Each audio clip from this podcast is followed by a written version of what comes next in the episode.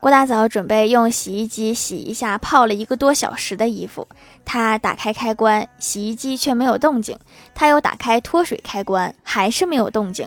她使劲拍了拍洗衣机，愤怒地说：“关键时刻掉链子，又坏了。”这时，她听到街上有收破烂的吆喝声，于是就把洗衣机五十元卖给人家了。